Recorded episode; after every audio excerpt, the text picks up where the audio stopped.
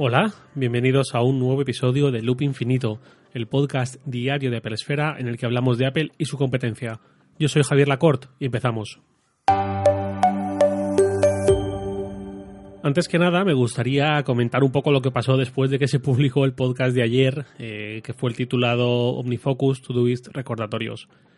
En ese podcast yo pedía ayuda, asistencia, en forma de tweets, mensajes directos dirigidos hacia mi persona, el que me comentaseis mmm, consejos, opiniones, experiencias e incluso pantallazos de vuestras aplicaciones de gestión de tareas y proyectos. Y me llevé una grata sorpresa porque pensaba que lo que me iba a llegar iba a ser una turba enfurecida con muchos insultos hacia mi persona eh, por haber hablado de OmniFocus como algo que me encanta, súper admirable, 10 euros al mes muy justificados, pero que para mí se me hacen algo complejo, una herramienta algo complejo de utilizar y que prefiero algo un poco más simple, ¿no? Poniéndose ejemplo de coche de combustión contra coche eléctrico, contra bici y demás. Bueno, eh, algunos, me, algunos de los oyentes me habéis enviado un montón de consejos, experiencias, métodos y demás, e incluso algunos pantallazos súper completos, básicamente desnudándos ante mí, ante mí, poniendo vuestra vida ante mis ojos eh, para inspirarme mejor, para tomar ideas y os lo agradezco un montón. Y bueno, sigo dándole vueltas, también he metido a Things en la ecuación, ya no están solo las otras tres de ayer. Bueno, veremos.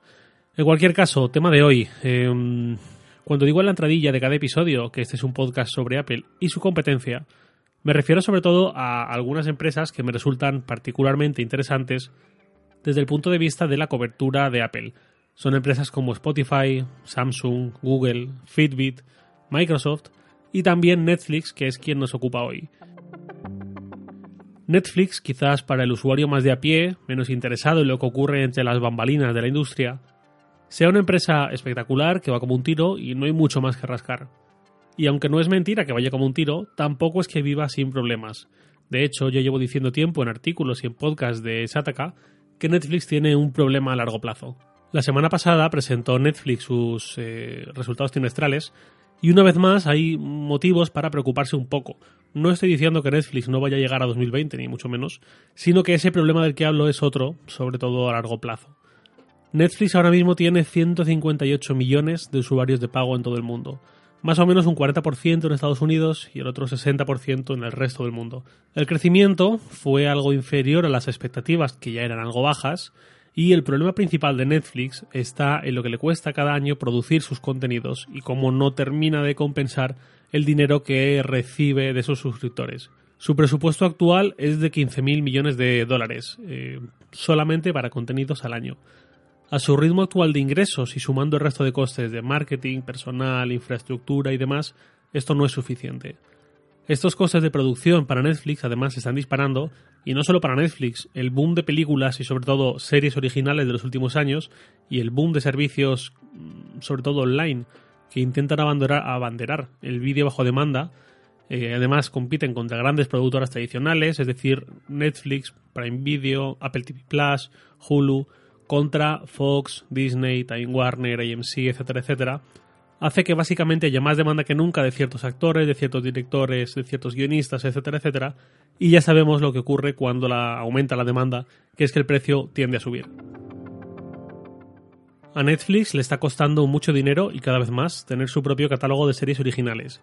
Contratar a Shonda Rhimes y a Ryan Murphy hace un año les costó 400 millones de dólares, solamente a ellos dos y mirad si Netflix tiene series, que además su modelo es muy de volumen, y encima muchísimas producciones locales, que es algo que también juega a su favor para sostener la fidelidad de la gente, ¿no? El contar con producciones específicas de un país. Con los 158 millones de usuarios hay dos problemas. Uno, que ni siquiera esta cantidad tan grande es suficiente para hacer rentable el negocio. Y otra, que cada vez cuesta más hacerla crecer. Desde que Netflix es mundial y está en todos los países, al año 2015, ha crecido más o menos unos 20 millones de usuarios al año pero para este 2019 la cifra se va a quedar algo más corta, lo cual puede ser una señal de que empieza el agotamiento, de que cada vez cuesta más crecer, ¿no? Esto es algo por lo que han pasado un montón de servicios, Spotify, Apple Music seguramente, Dropbox y un montón de otras compañías que tienen este problema. Eh, Facebook seguramente la más popular. Llega un momento en que deja de haber gente suficiente en el mundo que tenga el contexto adecuado para contratar o utilizar un servicio concreto. Además, el mercado más potente y más suculento, que es el estadounidense, ya está muy maduro. los países con menos presencia para Netflix son mayoritariamente más pobres. De hecho, Netflix sacó en India su plan este súper reducido a muy bajo precio para ver Netflix únicamente desde el móvil. Les ha ido bien y seguramente lo expandan a Asia, pero esa es una carrera de volumen, ya que el margen de beneficio por usuario es menor por estos precios recortados. Así que si entran 20 millones de usuarios nuevos para finales de 2020, es muy posible que el ingreso promedio por usuario sea menor, así que la curva de crecimiento necesario empiece a ser exponencial. Hace unos meses, además, ya advirtió Netflix de que por primera vez había bajado su número de suscriptores en Estados Unidos, ya que hubo una cantidad considerable de cancelaciones y no se consiguió compensar con las altas nuevas.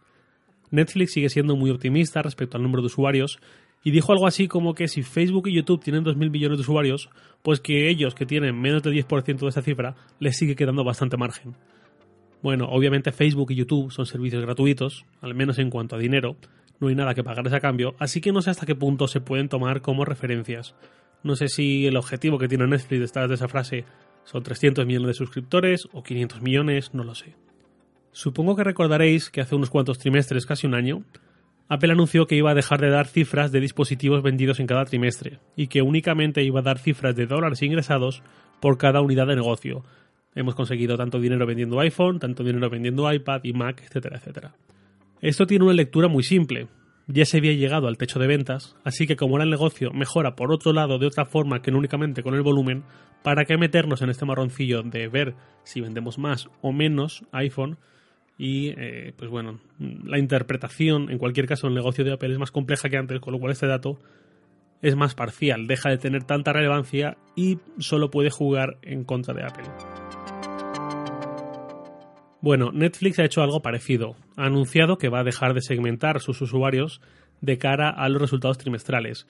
Va a dar la cifra total, pero no la va a desagregar en función de si son de Estados Unidos o del resto del mundo, lo cual no es algo que vaya a hablar bien de Netflix en este sentido en cuanto a cifra de abonados. Posiblemente, si el paralelismo con Apple continúa, se estará yendo hacia un modelo en el que ingresen más dinero por usuario. Así que no sé si es que plantean nuevos escenarios para 2020. Quizás tienen pensado seguir subiendo los precios, que ya estarían llegando a límites complicados. O quizás tienen pensado expandir su modelo de negocio y buscar nuevas formas, pues por ejemplo de estrenar películas en salas de cine, que es otra guerra que tienen, y ganar algo de dinero por ahí o quizás nos sorprendan con fórmulas alternativas para mejorar sus ingresos. Lo que tengo claro es que en 2020 no vamos a ver a una Netflix calcada a la de 2019, sino que van a tener que hacer cosas nuevas e incluso quizás cambiar su política de creación de contenido original. Quizás tendrían que empezar a decir no más a menudo que antes. Además, es el año en el que va a debutar Disney Plus, que me imagino que para todos los que ofrecen vídeo bajo demanda era una mosca cojonera, como se dice vulgarmente en España, y ahora ya va a ser la madre de todas las plagas. Netflix, ante todo, va a necesitar que la gente no se le vaya como primera medida y en una etapa de saturación del mercado, con cada vez más competidores, esto es complicado. Sobre todo en la medida en la que la gente empiece a jugar más y más a dar de alta y de baja uno y otro servicio en función del mes, en función de lo que le apetezca ver en un mes concreto. Todo esto, en cualquier caso, no me gustaría que se percibiese como un ataque a Netflix, ni muchísimo menos, todo lo contrario. A Netflix le voy a estar agradecido siempre porque pase lo que pase con su futuro, que yo le deseo que sea brillante y muy rentable, ha sentado las bases, ha conseguido algo muy difícil y muy valioso, que es la metonimia. Seguro que habéis escuchado, ese servicio es el Netflix de los videojuegos, o este servicio es el Netflix de Amazon, o esto es el Netflix de los deportes, etcétera, etcétera y ha obligado a muchas empresas a ponerse las pilas y a dar varios saltos hacia adelante. De hecho, estoy seguro de que a muchas empresas les ha pasado un poco lo mismo que a algunos adultos cuando se ponen a jugar con un niño. Les parece que el chaval acabará por cansarse y dejarles tranquilos, pero resulta que ellos terminan hartos antes que él. Algo así ha ocurrido con empresas que debían pensar que Netflix era una moda, que esa moda se iba a acabar extinguiendo y que dejaría en paz a las empresas más asentadas, más tradicionales. Pero Netflix no ha sido ni es una moda, y ahora clavas en mi pupila tu logotipo azul. Lo siento, una moda eres tú. Bueno, eso sí, no lo va a tener fácil, y ya digo, con todas las dificultades que se está encontrando ahora, habrá que, habrá que ver qué ocurre cuando llegue Disney Plus con un catálogo espectacular, una marca brutal, un precio extremadamente competitivo y unos títulos y unas sagas que tienen mucho, mucho peso. Apple TV Plus, pues no creo que sea a día de hoy un dolor de cabeza para Netflix, Apple TV Plus en su primera fase es lo que es. Yo tengo ganas de que llegue, seguro que veré unos cuantos contenidos, seguro, pero su catálogo es muy reducido aún. De hecho, esto es algo que hemos comentado en anteriores episodios. Apple TV Plus realmente yo creo que es gratis.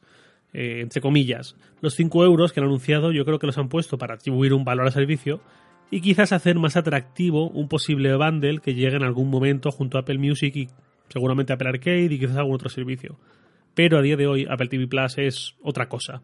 En un año, en dos años, ya hablaremos seguramente en otros términos. Y nada más por hoy. Críticas eh, en Apple Podcast con sus estrellitas, con sus comentarios, siempre son muy bien apreciadas. Y lo de siempre, comentarios, réplicas, reproches, os leo en Twitter, arroba jlacort. Un abrazo y hasta mañana.